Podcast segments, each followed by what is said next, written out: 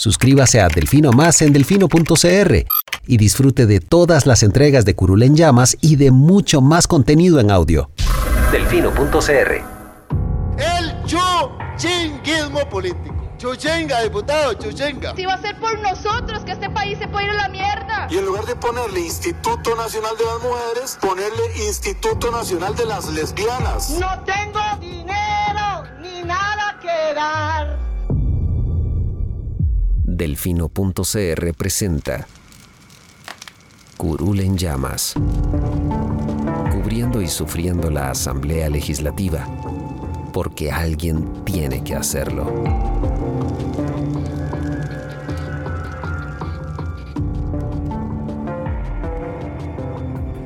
Hola queridos suscriptores de Delfino.cr, bienvenidos a un nuevo programa de Curul en Llamas, el podcast semanal donde les comentamos los temas más relevantes e irrelevantes de la Asamblea Legislativa. Les habla Luis Madrigal desde el 10 de septiembre del 2021, como siempre en compañía de... May, espero que todas y todos estén bien. Esta semana vamos a hablar de lo que fue una semana fallida para la Asamblea en, muchos sentidos. En varios sentidos, los vamos a abordar todos, empezando porque se anularon los debates que se habían dado la semana tras anterior. Eh, anterior. Anterior. Sí. Es que la anterior es esta en la que estamos, pero porque la gente lo escucha la próxima semana. Todo bien. Eh, pero bueno, se anularon segundos debates. Vamos a explicar qué fue lo que sucedió. Eh, se archivaron proyectos importantes como el voto público. se anunció un índice latinoamericano de transparencia legislativa que le da una nota de 52 a la asamblea. Vamos a explicar un poco qué es lo que pasa. Eh, y bueno, eh, vamos a hablar un poco también de la moción eh, que se aprobó por el tema de la clausura a la sede del PUSC la semana pasada antes de sus asambleas. Vamos a hablar de la vía rápida que se le dio al marchamo y de los nuevos textos que presentó el Ejecutivo casi que al último minuto para tratar de salvar los proyectos de la agenda FMI. Empecemos por lo más sencillo y lo primero. El lunes, bueno, no, de hecho ni siquiera fue el lunes, el domingo nos avisaron, me parece, que los proyectos que habían sido aprobados el jueves en segundo debate, fueran tres proyectos, eh, iba, iba a tener que anularse esa votación porque no estaba el texto final a la hora de que se realizara la votación. Correcto. Eh, los afectados son la autorización a la Municipalidad de Remuno para la condonación de deudas, intereses y multas sobre impuestos, tasas, servicios y además obligaciones de carácter municipal. Que, side note, yo no entiendo por qué está aprobándose esto si ya se aprobó una autorización generalizada, pero bueno. La ley de emergencia y salvamento cultural que tanto estaba deseando y esperando el sector cultura, aunque ustedes no lo crean, hasta en eso le falló la Asamblea Legislativa. Y la ley de fortalecimiento institucional y financiera del red, de la Red Nacional de Cuidado y Desarrollo Infantil, conocida como la ley que le quita la red de cuidado a Lima si se la pasa al PANI.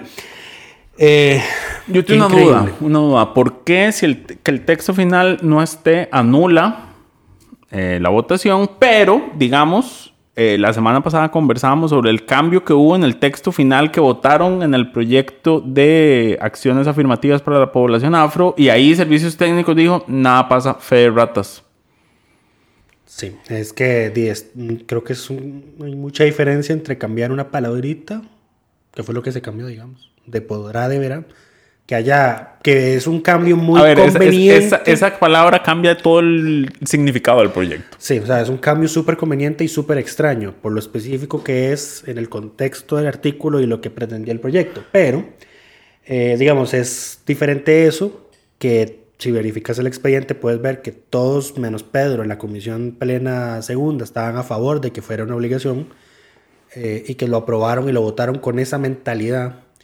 Eh, Inclusive Pedro estaba convencido de que iba a ser una obligación cuando lo votó en contra. Eh, es muy diferente eso, que lo puede solucionar con la fe de ratas, que dice servicios técnicos que lo han hecho muchas veces en los últimos 20 años. Pues bueno, a mí me parece que eso no debería ser no así. No debería, exacto. Yo no, no publicaría así, a mí me no parece abiertamente que, que, ha pasado muchas veces. Es sumamente grave que se estén mandando a publicar leyes con cambios no hechos por los diputados. Eh, eso no me parece cosa menor, cosa para minimizar en todo caso. Y si lleva 20 años pasando, pues no me imagino cuántas veces se, se les habrá pasado eh, hacer la corrección. O sea, que nunca se dieron cuenta y, así que, y así están las leyes ahorita. Pero bueno, eh, y lo otro es que el texto final es requisito ineludible para votar en segundo debate. Según están establecidos en el reglamento del año 1994.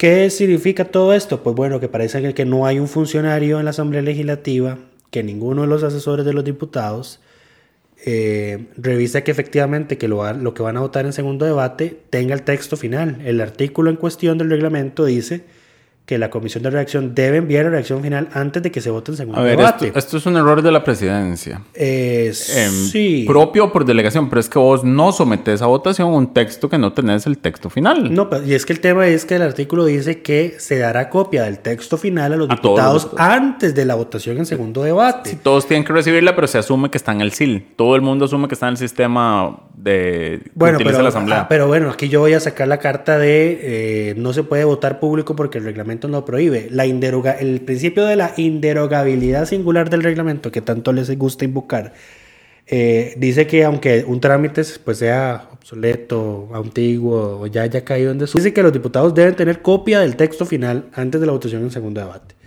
Eh, entonces, dos cosas. O ese trámite no se está cumpliendo del todo. No se está cumpliendo. eh, No tengo pruebas, pero tampoco dudas. O los diputados recibieron la copia del texto final y nadie lo leyó. Y nadie se tomó la molestia de verificar eh, que, así, que así hubiese pasado. Recordemos que esto fue una plena, entonces son. no, pero vos 19, estás, vos estás hablando de, de, Cierto, del texto de. de lo que, de- del- sí. del error con el cambio de texto. Sí, el el error es es peor. los textos que no están. Yo Sí. estoy diciendo cómo es que no, no tienen los textos y se vota. No, y, y además, ¿cómo no se da cuenta la comisión de redacción? que está ahí, que Que no vio esto. O sea, como nadie en la comisión de reacción dice como, hey, esto no lo hemos visto. Ajá. Esto no está finalizado. O puede ser también que la comisión sí lo haya visto, pero en el medio, el, el texto final, digamos, el documento... No llegara. No llegara. No, no, Eso la- también puede haber pasado. No, no, no pasó, eso no pasó porque la comisión de, de redacción nunca sesionó para ver las reacciones finales de esos tres proyectos. No Ah, sí, sí, no, entonces... Entonces es aquí hay, aquí hay un problema del momento en el que se vota en primer debate. un que problema no se, estructural de la Asamblea Legislativa que no Sí. funciona. O sea, ahí alguien falló porque o no se o se mandaron los textos a la comisión de redacción y la comisión de redacción no sesionó, o el funcionario que tiene que mandar los textos finales, los, las el proyecto, la comisión de redacción no lo mandó. Pero la comisión de redacción nunca sesionó. O se mandó y la filóloga, que es que recordemos que la comisión de redacción es algo especial porque están los diputados, están servicios técnicos y están eh, funcionarios de filología, que ellos son los que hacen las propuestas de modificación a los textos. Y los diputados simplemente eh, pues reciben esto y es como, aquí se recomienda cambiar esta tilde o quitar negrita, cambiar esta palabra por esto y esto. Ahí es ahí donde empiezan los problemas, ¿verdad? Por ejemplo, ¿se acuérdense con el cantonato de Monteverde que lo habían cambiado a crees un distrito y la intención era crear un cantón? Ese fue un fallo de la comisión de redacción, porque lo propuso. Eh, hubo una discusión entre servicios técnicos y filología y los diputados dijeron, sí, sí, sometamos la votación y lo aprobaron. Y nos dieron cuenta que lo que estaban aprobando era un cambio, cambiar un- la creación de un, cantón a cambio creación de un distrito. estructural. Ahora, esto es lo que digo yo. A ver, entonces, no se puede definitivamente votar sin el texto final, pero no importa si se vota y el texto final tiene errores que no hicieron los diputados porque después se corrigen. Aquí estaría, aquí estaría lo que, es, lo que dice José María Villalta, que es la alteración de un documento público, Ajá. que es delito. Digo, pero lo A mí hicieron. me parece con- algo muy extremo, ¿verdad? Lo es. Eh, pero bueno, en el caso del como- proyecto de acciones afirmativas para la población afro, sí es un, nuevamente, es un cambio demasiado eh, cuestionable. Es un cambio demasiado pequeño. No, es que no es una tilde, no es una coma, no es es, un una cambio- palabra que cambia todo el significado de la ley. Exacto, exacto. Eh, y no por nada, o sea, son válidas las suspicacias de don, don David Gurzón de esto fue un funcionario técnico que hizo el cambio y yo voy a investigar con qué propósito o con qué mentalidad hizo el cambio. De que hubo mano criminal. Es- sí, sí, hubo mano criminal. Mano criminal, le recomendamos a Pedro Muñoz la próxima vez que quiera decir que hubo malas intenciones en algo, usar mano criminal porque esta semana, ¿verdad? salió regañado en el plenario esta semana por usar el término eh, que hubo mano negra al hablar de la intervención de Hacienda en eh, la sede del- de su partido, de la unidad. Eh, tuvo la desafortunado, el desafortunado lapsus. eh, No, y- no, no, y- eso no fue lapsus. Yo a la unidad no le creo que tenga lapsus. Bueno. Entre saludos que se parecen a saludos nazis, eh, mociones racistas, eh, no, yo no te creo que sea eso lapsus. Pero bueno, Para nada. Em, salió regañado por el diputado Eduardo Cruxian y el diputado David quien, quienes le recordaron que el lenguaje importa y que la forma en que se utiliza el lenguaje importa y que podía utilizar otro tipo de eh, metáforas para dar a entender que eh, hubo malas intenciones. Ahí, ahí le es que dejamos en criminal. so- Eso es, eso es que estar pólvora en sopilotes. eh, Pedro y en general la fracción del PUSC es incorregible. Pero bueno. eh, Aprovechemos para hablar del otro pleito que hubo justamente con la unidad por la forma en que discuten. A ver, ayer, la semana pasada, mientras grabábamos el episodio de este programa, nos llegó un mensaje de última hora de que la Hacienda había clausurado la sede del PUSC. Eh, al inicio nos dio risa. Mí, francamente, me dio mucha risa leer eso. Eh, pues yo dije, madre, ya esto es el colmo, digamos, ¿verdad? Tanto que se tocan, se golpean el pecho con toda la carajada y mira, Hacienda los terminó cerrando. Eh, terminamos de grabar y empezamos a ver el contexto y toda la cosa y el PUS brinca porque dice, es que nosotros tenemos asambleas provinciales para escoger candidatos a diputados este fin de semana. Lo cual es un tema sensible. Eh, claro, eh, eh, dice porque esa, esa hacienda es, digamos, un ministerio Parte del Poder parte Ejecutivo. del Poder Ejecutivo, cerrándote la sede del partido previo a la asamblea donde tienes que escoger candidatos a diputados para las propias elecciones. Exacto. Entonces el PUS dice, esto es una afrenta, esto es un ataque a la democracia y lo que quieren hacer es dejarnos fuera de las elecciones 2022. Eh, pero aquí, aquí, bueno, y metieron un recurso de amparo electoral entre el Tribunal Supremo de Elecciones que el mismo día fue cursado. Pero entonces aquí es donde tenemos que empezar a poner los puntos sobre las sillas. ¿Quién es el que hace la clausura? La Dirección General de Tributación, que forma parte del Ministerio de Hacienda. La, Dirección General de Tributación pues tiene su propio jerarca, tiene sus funcionarios, eh, son los que se encargan de aplicar eh, multas, sanciones cuando una persona se atrasa en el pago de impuestos. El PUSC se atrasó en el pago, eh, bueno, no creo que no, no había pagado.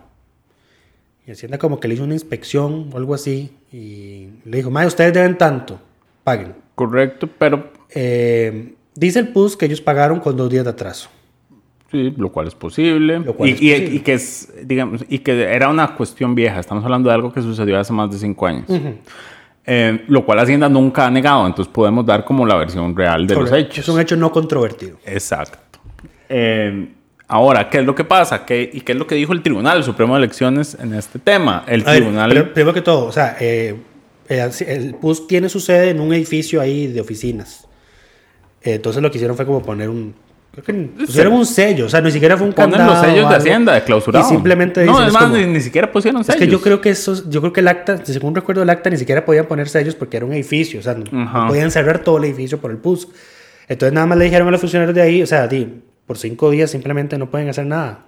No pueden hacer actividades comerciales. Actividades, actividades económicas, no pueden Es- hacer la actividad económica.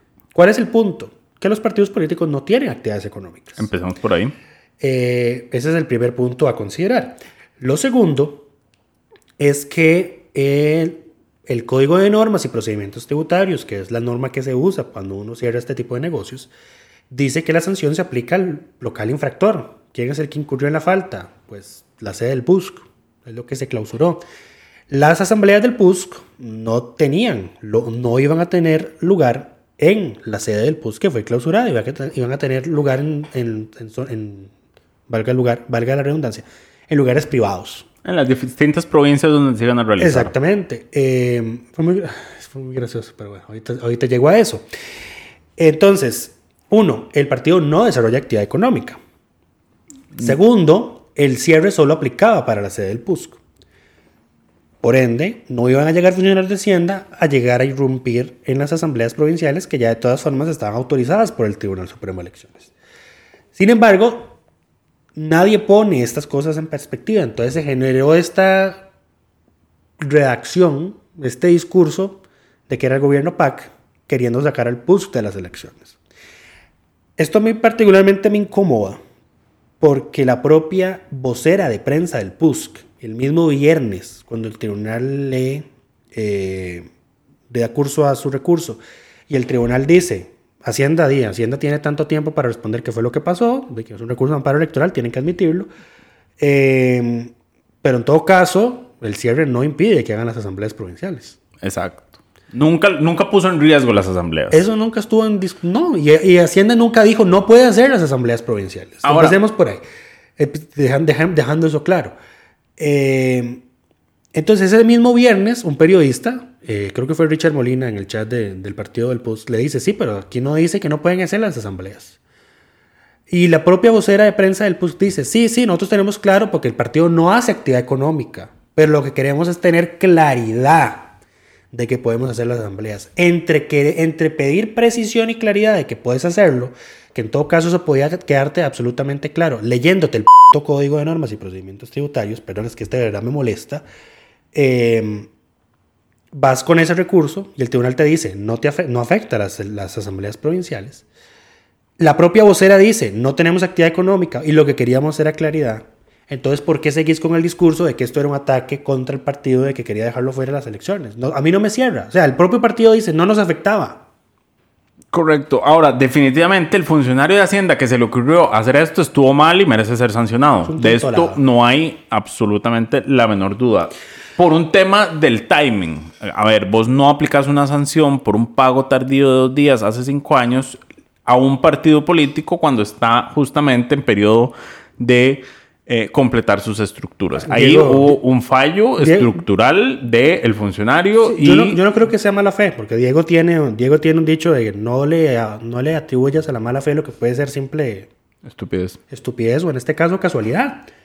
Eh, para nadie es un No, no, secreto. esto, o No, sea, no. a ver, si alguien cree que esto es casualidad, esto es ser demasiado ingenuo. Esto hubo alguien, No, yo no. no digo que sean los jerarcas, Es que pero hubo pongas- alguien con ganas de joder. Es que, de nuevo, yo voy poniendo las cosas en su justa perspectiva. Para nadie es un secreto que la Dirección General de Tributación está súper atrasada. Sí, pero si vos me decís que el atraso es de cinco años para multas de dos Vaya. días, yo te digo, no, encierren no, eso entonces. No, sí, no, es que de- ese- yo creo que esa es la realidad. No, no, y ahí- o sea, y- y- recordemos que había eh, funcionarios en cobro judicial con centenares de expedientes cada uno, o sea, que nunca salían. O sea, esa es la realidad que tenemos en el Ministerio de Hacienda y esperemos que ya ahorita que entre Hacienda Digital, pues esta cosa se solucione.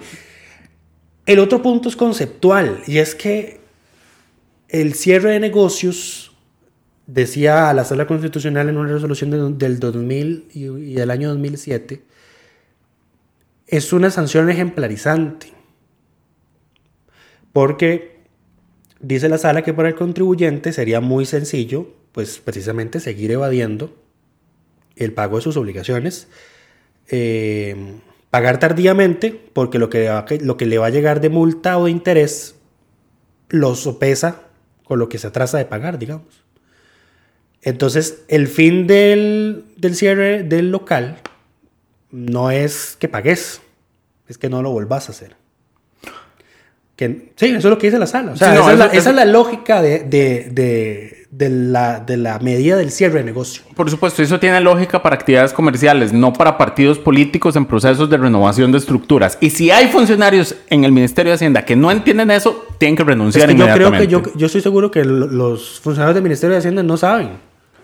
Es que, ma- ma- May, o sea, todos ver, los es que partidos... eso es ser demasiado ingenuo. No, es que vamos a ver, seamos realistas. Todos los partidos tienen procesos distintos de escoger sus diputados. El Sí, PUSC es un sí. partido súper interesante la forma como lo hace. Es único en Latinoamérica, es- básicamente, porque son las provincias o sea, imagínate. eligiendo. Que va a estar saliendo un funcionario de Hacienda que el fin- ese fin de semana. O sea, yo creo que no hay una. Empecemos porque yo creo que no hay una línea de comunicación entre Hacienda y el Tribunal Supremo de Elecciones, como de tal partido tiene asamblea tal día. No le haga nada. Es sentido otro común, es, tema. es sentido común. Vos Pero- no cerrás un partido sin averiguar en qué se encuentra cuando estamos en proceso electoral. Yo no siento que. No, yo yo siento que esa no es la obligación del funcionario de Hacienda. O sea, es- vamos a ver, sería lo deseable. Sería lo deseable.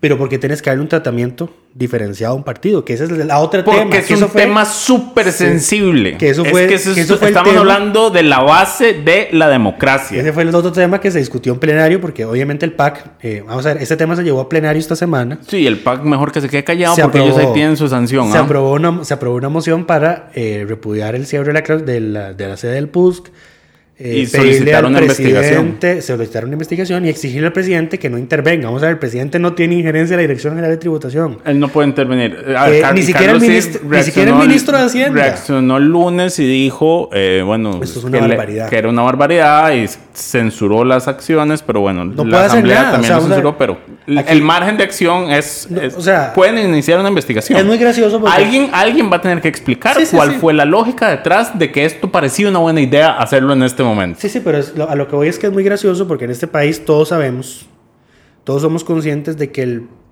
o la gente que más o menos sabe cómo funciona el gobierno, ¿verdad?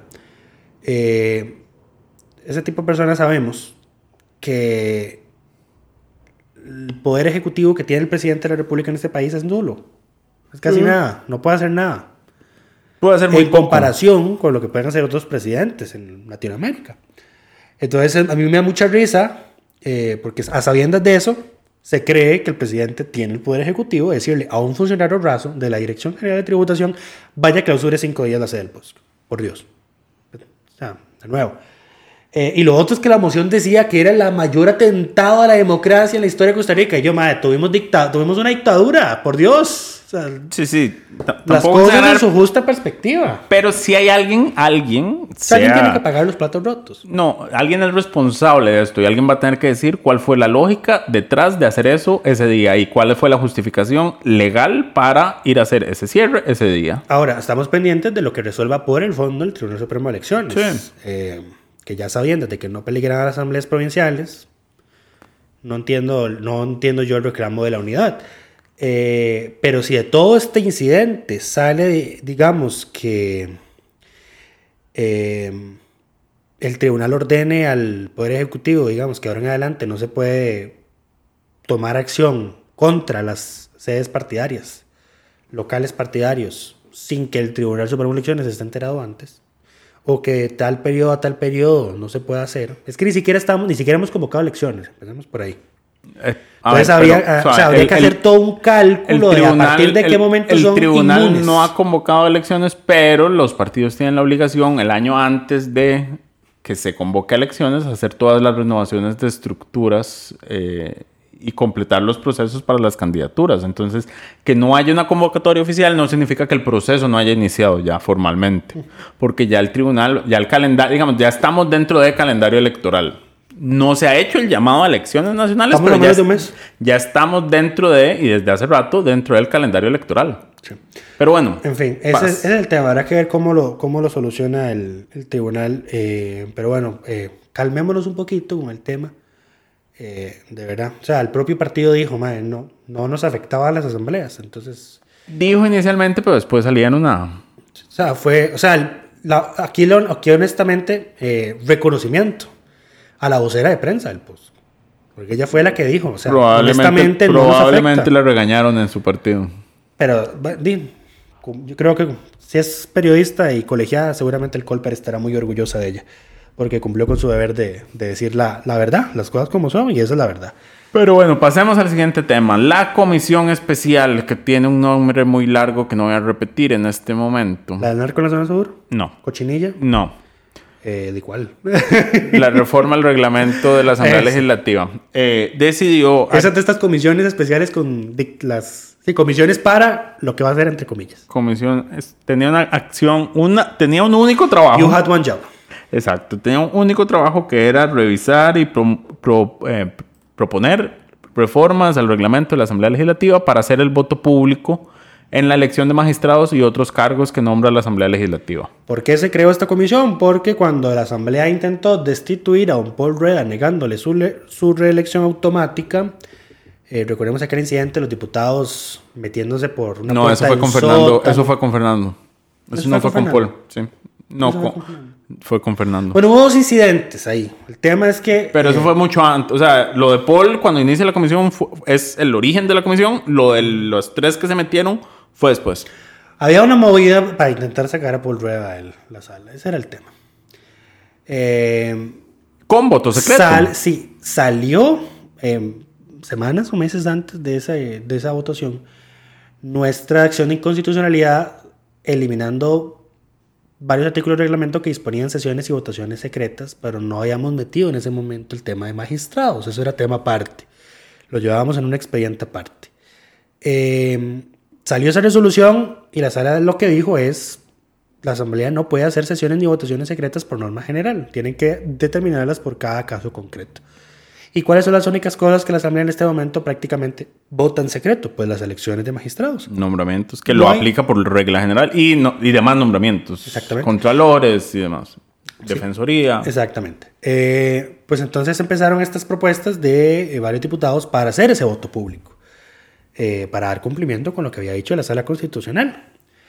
Eh, una, hubo una reforma que estuvo muy cerca de ser aprobada, que hubiese solucionado todo este problema, que la impulsaba Liberación Nacional. Recordemos que esto es una reforma al reglamento legislativo, lo que significa que es un acuerdo, o sea, hay- hay- se presenta como una moción y el plenario en una votación lo puede acordar, pero requiere 38 votos. No una moción, un proyecto, de acuerdo. Eso, un proyecto de acuerdo. Porque tiene su propio número de expediente. Eso. Pero sí, es- vas, vas bien.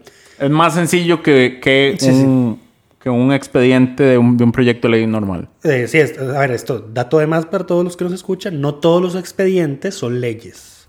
Terminan en se crean, leyes. Cuando se crean, eh, cuando se crean, por ejemplo, comisiones investigadoras, eso tiene un número de expediente. Cuando se crean investigaciones en la Comisión de Ingresos Gastos, tiene expediente, etc.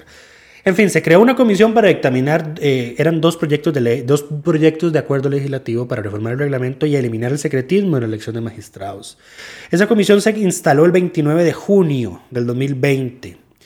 Y casi 15 meses después, la comisión solo sesionó 7 veces. Y la única sesión, digamos, en la que verdaderamente hicieron algo, tuvo lugar eh, esta semana.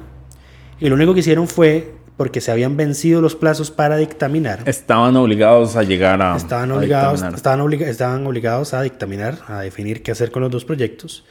Pues llegaron y Liberación, la Unidad y los Independientes votaron por archivar ambos proyectos. Eh, el Ambos único- expedientes. El único Ajá. que se, lo, se dignó a explicar el por qué fue Jorge Luis Fonseca, que es el presidente de la comisión. O sea, que él es el director responsable de que esta comisión solo sesionara siete veces y el fracaso de la comisión. Yo lo hago personalmente responsable a él por ese fracaso de esta comisión. Eh, dijo que es que había um, discusiones ahí entre diputados para generar un proyecto de consenso y que como ninguno de esos dos proyectos lo convencía, a pesar de que uno de esos proyectos era de su propia fracción legislativa y solucionaba bien el problema, eh, pues él los iba a votar en contra. Y lo votaron en contra. Solo Carolina Hidalgo y Víctor Morales, que estaba sustituyendo a José María Villalta, votaron a favor de los proyectos. Eh, es tontera decir que estos proyectos aún pueden salvarse en plenario.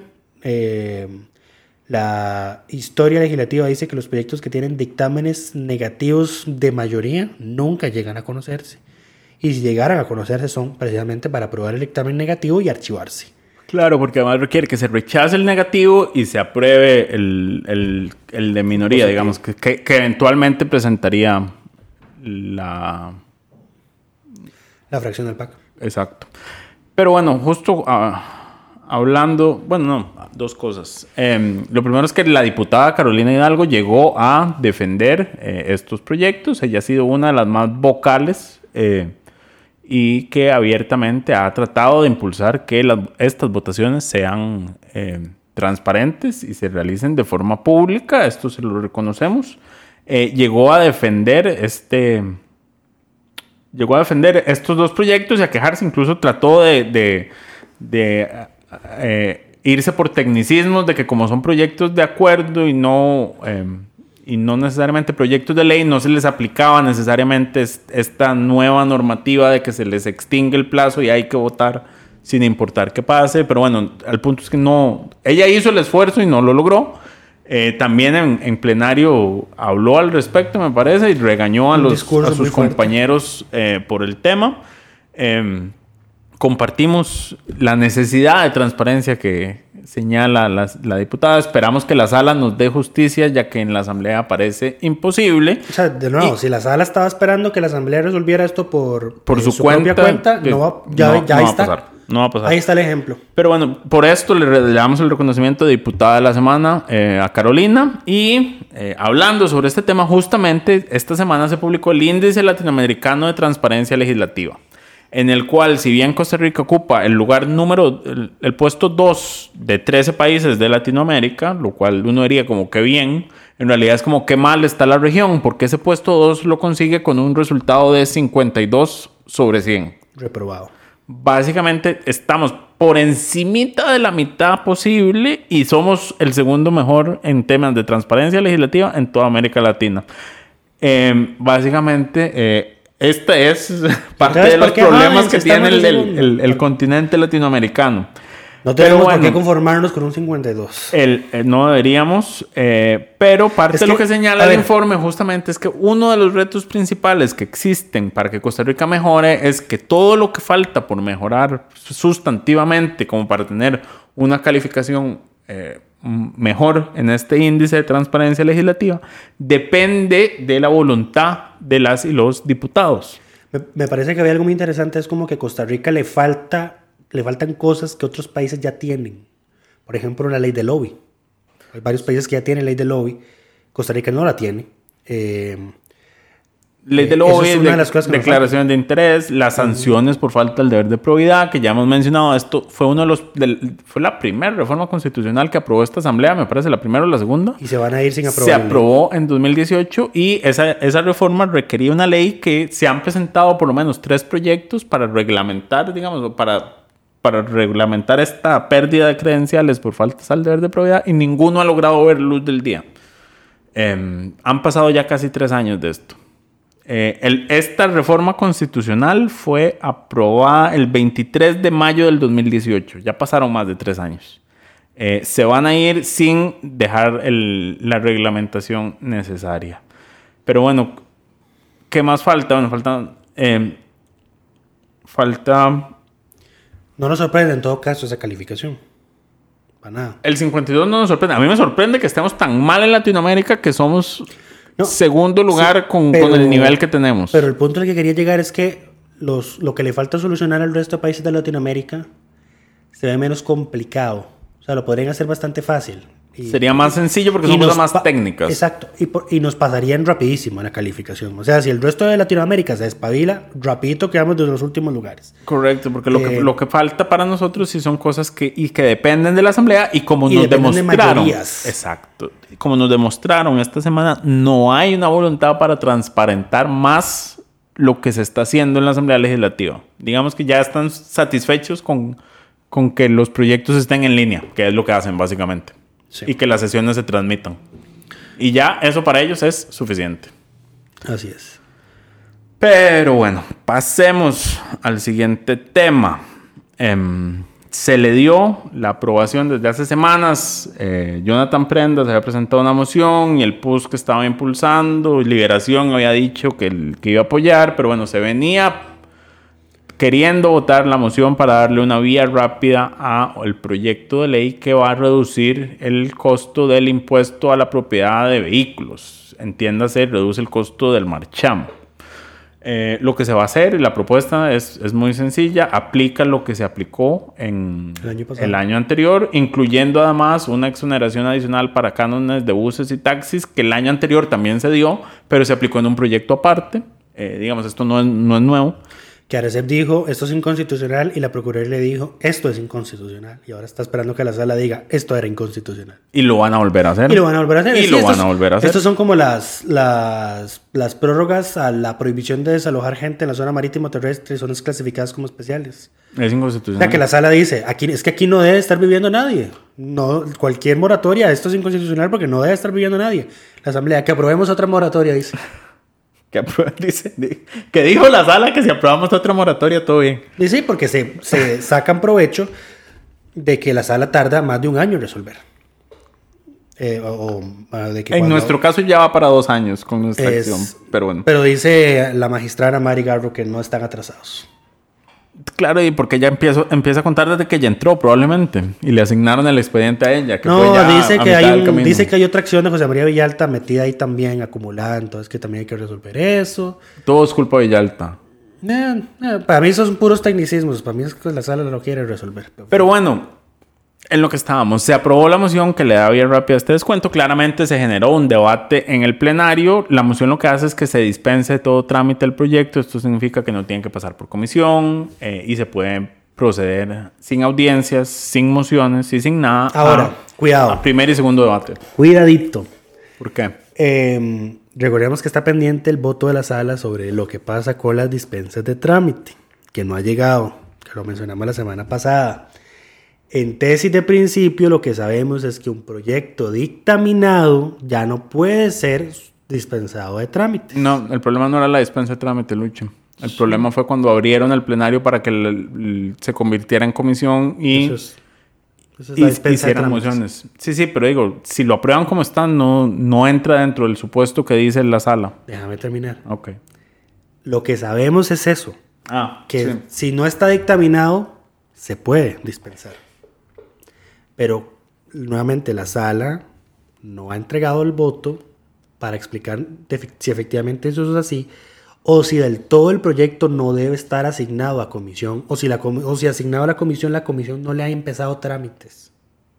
Cuidado. Eh, porque esto podría dar al traste con el proyecto dependiendo de lo que la sala diga, y por eso es que es importante que la sala entregue el voto de una vez por todas. Porque la asamblea sigue aprobando dispensas de trámites y tenemos esa incertidumbre de si todo el procedimiento está bien o si hay que arreglar algo. Este proyecto ya estaba en la Comisión de Asuntos Económicos. Correcto, pero creo Ya que no había avanzado mayor cosa. Sí, eh, porque el apenas- gobierno nunca lo convocó, estuvo solo un mes ahí. pero estaba en la Comisión de Económicos eh, y se le había aprobado una moción ya para audiencias. Que de hecho el plazo para pronunciarse vence, vence este viernes. Ya no te tiene que pronunciar nadie. Eh, no, igual creo que tienen que enviar el criterio. Eh, pre- precisamente eso es un tema que decía el PAC, o sea, tuvimos que meter nosotros la moción para que se enviaran los criterios, las audiencias, porque la comisión nunca lo hizo y la comisión responde, fue como, mae, no podíamos hacerlo porque el Ejecutivo no convocaba el proyecto. En fin. Y si el fallo de la sala dice que no se puede pasar una dispensa de trámites a proyectos que ya tengan mociones y avances en el en comisión, significaría que el PAC sin quererlo saboteó este proyecto por completo. Le salió bien la jugada. Di no, porque la sala no ha dicho nada, no sabemos qué va a decir. Yo dudo que. No, bajo el supuesto de que así fuera, le salió bien la jugada sin yo, querer. yo asumo que la sala va a decir proyectos dictaminados con voto. Es que, ay, Yo- a ver, yo no debería asumirlo, la sala debería aclararlo, pero. No, y es que en todo caso esto no debió haber sido un tema de inconstitucionalidad. De nuevo, o sea, es que lo que la sala dice es que no es inconstitucional si se aprueba por unanimidad. Por Dios. Lucho, es que lo que la sala es la que define lo que es No, constitucional, pero no, es que son no, dos. no, esto, mae, de verdad que esto es un abuso de la sala, o sea, no, eh, por más justificación, o sea, nada justifica que la sala de, de- de decisión propia diga, para este tema en específico, yo voy a exigir un tipo de votación que la Constitución para nada exige, Mm, es que la- que pide una votación unánime. ¿cómo, fue, ¿Cómo fue que dijo Pisa Escalante algún día? La constitución dice lo que la sala quiere que diga. Pero es que no, es que de verdad, es de- no, hay, un, hay, hay, hay, tem- hay temitas, ¿verdad? O sea, temas de interpretación, de que lo puedes adaptar ciertos conceptos, pero es que una cosa es, la constitución lo máximo que dice son como dos terceras partes. Bueno, no puedes de ninguna forma interpretar Bueno, dos te- terceras tenemos- partes como unanimidad. Tenemos una nueva interpretación. Hay que ver qué dicen en el fallo. Yo creo que se van a salir por la tangente. No, yo creo que se van a dar cuenta de que esto fue una metida de pata y lo están y por eso no han entregado la vara porque están intentando ver cómo lo corrigen. Correcto, pero bueno, más allá de eso, en, durante la discusión de esta dispensa de trámite, eh, se generó otra discusión entre el- la fracción del PAC y la fracción del PUSC por el uso del lenguaje que hacen.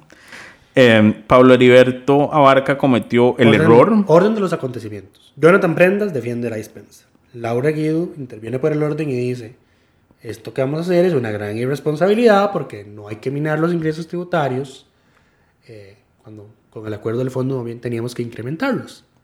Valeria Berta Barca, ahora sí. Ahora sí, Pablo Heriberto Abarca comete el error eh, de decir que lo que estaba haciendo Laura era, Drama. era un drama.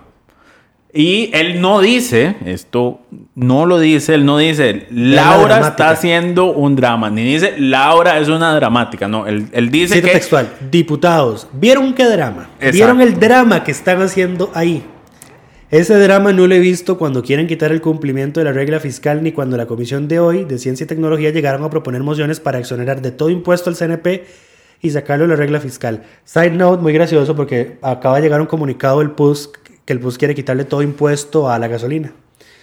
Eh, Transporte gasolina, sí, Lucho. y ayer están criticando que si quisiera quitar el CNP de todo impuesto. Pues bueno. Correcto, entonces él no usa esas palabras, pero claramente el mensaje que da a entender es eh, que la diputada del PAC está haciendo una dramática. Y seamos honestos, Pablo Heriberto no hubiese usado esa frase si eso lo, hubiese dicho un hombre. Exacto. Y ese es el punto, porque entonces las diputadas del PAC, empezando por Paola Vega, y diputadas y diputados, porque Enrique también participó, salieron a decir como es que yo no voy a permitir que usted siga con su violencia, con sus discursos machistas en este Congreso, diciendo que si una diputada se levanta y le da datos y le da argumentos, que lo que está haciendo es un drama. Seguido de Pablo Heriberto riéndose. Exacto. Para empeorar todo, Pablo Heriberto empieza a reírse de lo que, de la- del regaño que le está pegando Paola Vega. eh, y entonces Paola le grita, no se ría. Exacto, y No, después es de salió, salió Wer- eh, Erwin a defender la posición de Pablo Heriberto y a decir que era y que no era machismo. A, a esto medio fue súper gracioso porque Erwin dice, no creí nunca ver, tener que salir en defensa de Pablo, pero Exacto. yo considero que esto no es machismo. Y entonces, segunda parte de la discusión, Sí, un hombre diputado diciéndole a una mujer diputada lo que es machismo. Eh, esto es como el meme de, de cuando una mujer te dice que eso es machista, te callas y aprendes. Exacto. Eh, cuando una persona colectivo LGTBI se- Q te dice eso es homofobia, te callas y aprendes. Don Erwin no se cayó y aprendió. De, de- de hecho, dijo, yo creo que no es machismo. El PAC le responde, "Mae, un hombre no le dice a una mujer lo que es machismo. Y Erwin le dice, no, yo voy a hablar de machismo a las veces que yo quiera hablar de machismo. Eh, terrible el pleito, duró cuarenta y pico minutos y ya cuando doña Silvia dio por cerrado el tema, iba a someter a votación. Ya todos se habían ido. eh, iba a someter a votación la segunda dispensa, no, no era una, una- era una moción de delegación a- de un proyecto de ley a la Comisión Plena Tercera. Eh, se rompió el quórum, ya justo cuando iba a empezar la votación. La sesión había, en la sesión en total llegaron 48. Eh, Quedaron 37. Quedaron 37. Ahora, a lo que iba yo, si a mí alguien me preguntara cuál es la competencia principal que se requiere para el- que requieren las personas que van a estar en la próxima Asamblea Legislativa, yo les diría inteligencia emocional. Porque Pablo Heriberto nada le costaba, absolutamente nada le costaba decir es me disculpo, utilicé una frase que no debí haber usado. Lo que estaba tratando de decir es que no vi en la fracción del PAC la misma preocupación fiscal cuando quisieron exonerar al CNP eh, y cuando aplican eh, la exoneración sobre la regla fiscal a distintas instituciones. Y ahí muere la discusión y no Exacto. perdés 45 minutos Pero- peleando en dimes y pero diretes es de que el- qué es y qué no es machismo. Pues que el PUS no hace eso. o sea, Pero es que no tienen, no tienen la inteligencia emocional de, uno, de reconocer un error y dos, de reconocer que es una discusión perdida. Porque aunque esa sea tu posición, nunca vas a lograr que la otra parte se mueva. Sí. No, y además de que nunca lo van a hacer, porque esta misma semana que pasó lo de Pedro Muñoz con Eduardo y Gurzón, eh, Pedro no se disculpó. Ah, seguro que salió del plenario de todo, pero no se disculpó. Eh, Shirley Díaz nunca se disculpó por lo que dijo de la hermana de Paola Valladares. Eh, María Vita Monge nunca se disculpó por acuerpar a Gurzón cuando agredió a Giancarlo Casasola. O sea, No, pero ahí se tiene, que, se tiene que disculpar toda un- la fracción de, la, de liberación, porque ellos también lo Tam- culparon. Pero, pero, empecé- pero estamos hablando de, de- estamos hablando del PUSC. Lo, que estoy, lo que estoy intentando dejar ver es que esto es un patrón de comportamiento de la fracción de la unidad. no, pues es un Entonces patrón de no puedes comportamiento de los esperar, no, no puedes esperar nada de ellos. O sea, el único que ahorita está medio salvado es José María Guevara Navarrete. Y fue porque ese día ya no está ausente.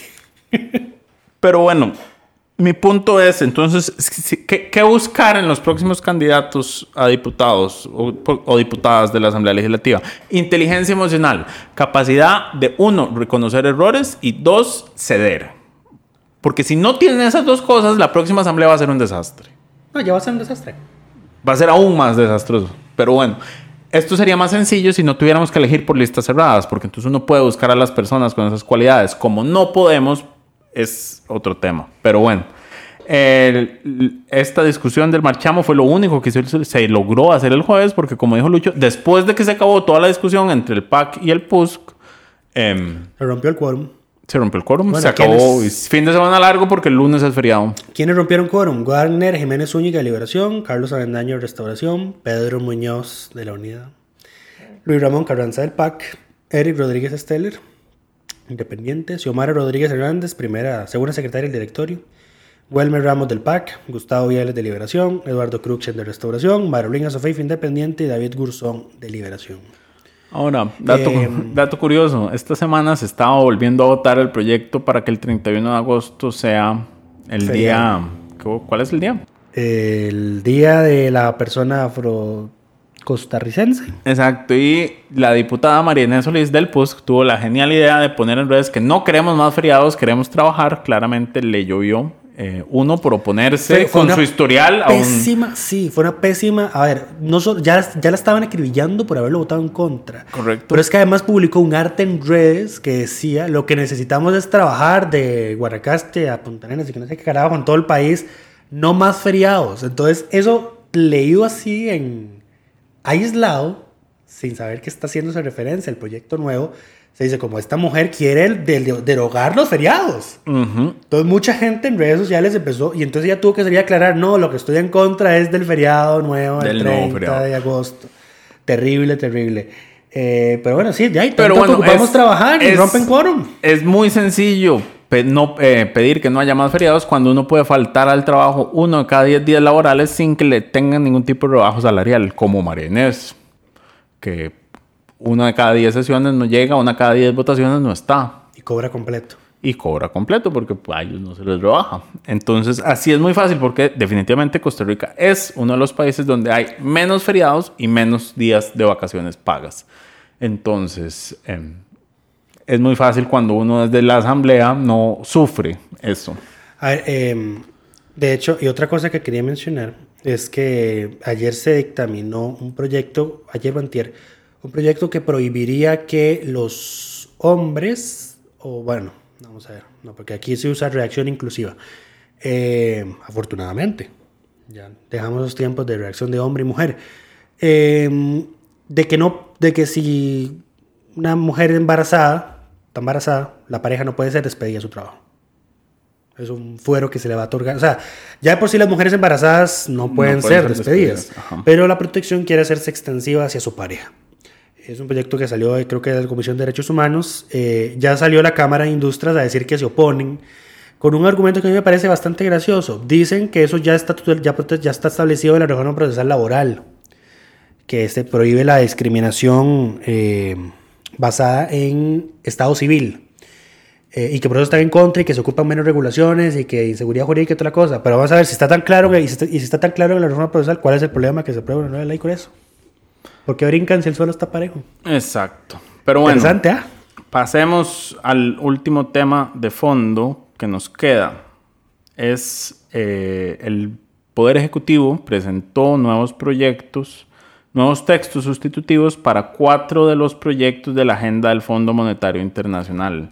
Esto es em, un, lo que en deporte se llama un Hail Mary, eh, porque esto es casi de, de último minuto, porque muchos de estos proyectos... Las debido a priori. ¿Qué? Las a priori. Es como un intento de, de- un intento de esa priora, porque muchos de estos proyectos ya están por, por eh, dar por, com- por completo su plazo para ser dictaminado. ¿Qué sucede cuando un proyecto llega a ese plazo en el nuevo reglamento? Que no se pueden meter nuevas mociones, todo lo que hay se tiene que votar sin discusión y el proyecto se tiene que dictaminar afirmativamente o, o archivar. Correcto. Bueno, o sea, se tiene que votar como, como se vota. O obliga a, los, a las y los diputados a tomar posición en la comisión sobre el proyecto, lo cual antes no existía y dejaba que nada más lo dejaran Los ahí. se dándole- en el plazo cuatrienal. Exacto, dándole largas. Ahora, ¿cuál, ¿cuáles son los plazos para este proyecto? Los cuatro proyectos que están en juego son eh, el de aporte solidario, que era que sacaba eh, por los próximos años recursos de las instituciones eh, del sector público para ayudar a la deuda. Este es un resumen muy general del proyecto. Se vence el 4 de noviembre. Está el proyecto de, eh, del impuesto a casas de lujo, que se vence el 10 de octubre. El impuesto para, para grabar la lo- los premios de la lotería, que se vencería el 20 21 de septiembre. Y un proyecto de beneficios fiscales. Reducción de beneficios fiscales. Eso, reducción de beneficios fiscales, que es el, el más próximo a vencerse, se vence el 16 de septiembre. Y a ese el Ejecutivo le mandó un texto sustitutivo. Eh, Con la esperanza de que se aprueben estos en, en este último estirón. y, Ahora, luego ¿cuál habría es? que y luego habría que arreglar el texto sustitutivo con mociones 137. Lo cual dura un no montón. tiempo. Terrible. Es Esto terrible. Es terrible, Es- terrible, terrible. Es terrible si se va a insistir en esto. Ahora, pero Se podría una- presentar un nuevo proyecto. También, sí. Un nuevo texto Pero y empezás hacer- con el plazo. Y crear la comisión especial. Yo creo que ya es muy tarde para eso. No es tarde. No por los proyectos, sino por la agenda electoral. Lo que pasa es que Silvia no quiere comerse la bronca de ser ella la que someta a votación. Decir, esta moción la estoy sometiendo a votación ya por un motivo de oportunidad.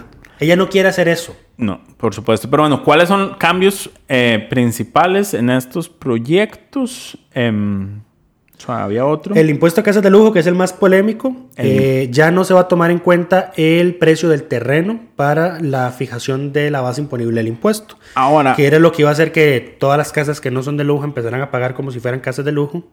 Estúpido Ministerio de Hacienda. no, Eh, pero yo creo que ellos nunca dijeron que, ah, no, no, esto es un error de interpretación, es que eso es lo que querían hacer. Eso era lo que querían hacer, pero ese no es el principal problema de ese proyecto. El principal problema de ese proyecto es que las- Elimina la las- progresividad. el- elimina toda progresividad. Exacto.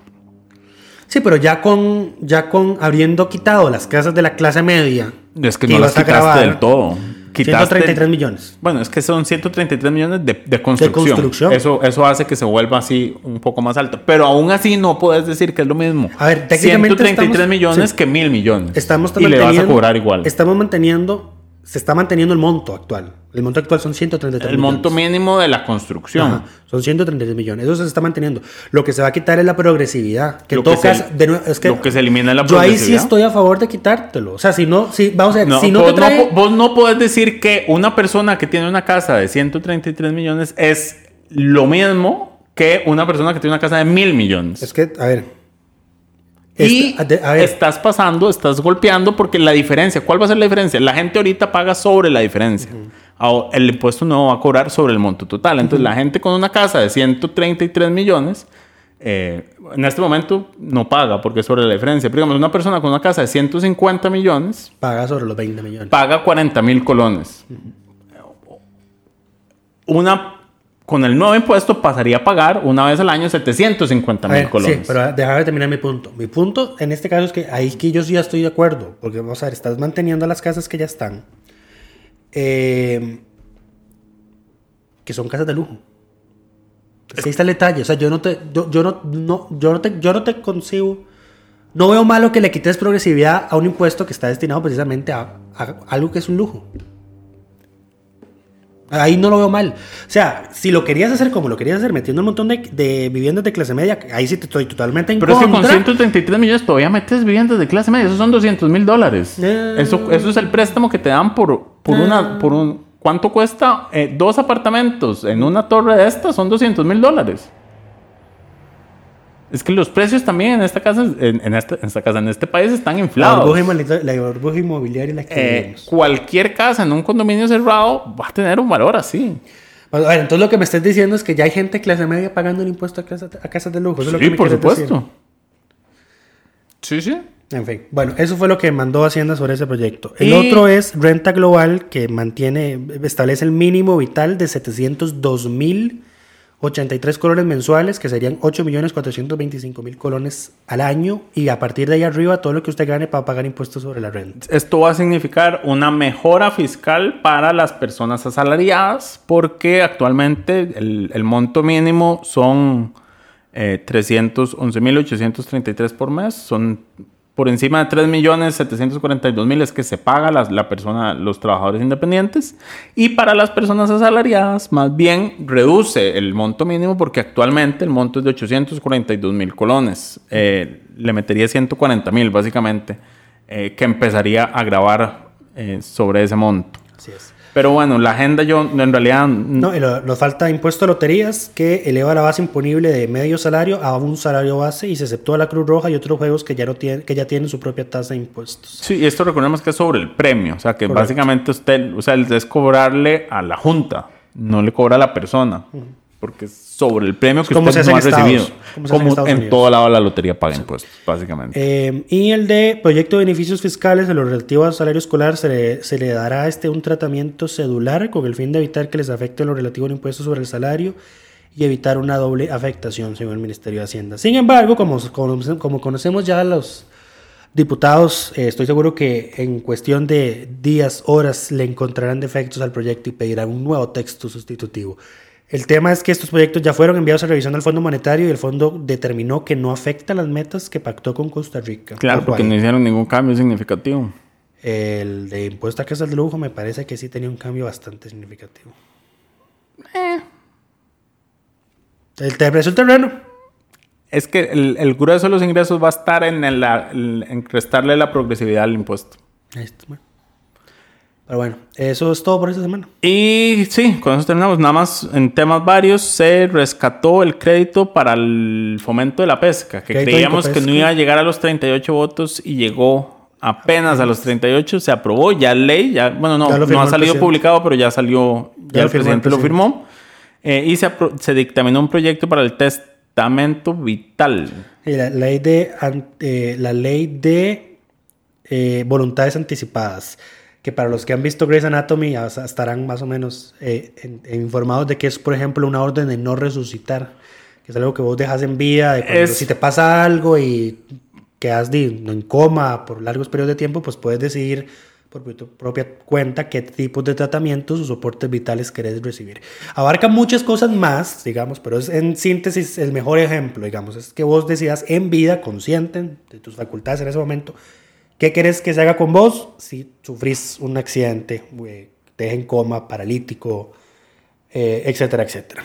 Eh, En fin, Ahí está ahí explicado en el reporte del martes para que le echen una leidita. Eh, y se mandó a consulta ya a varias instituciones. estamos listos. Eso sería todo por esta semana. Esperamos que todas y todos estén bien. Cuídense mucho.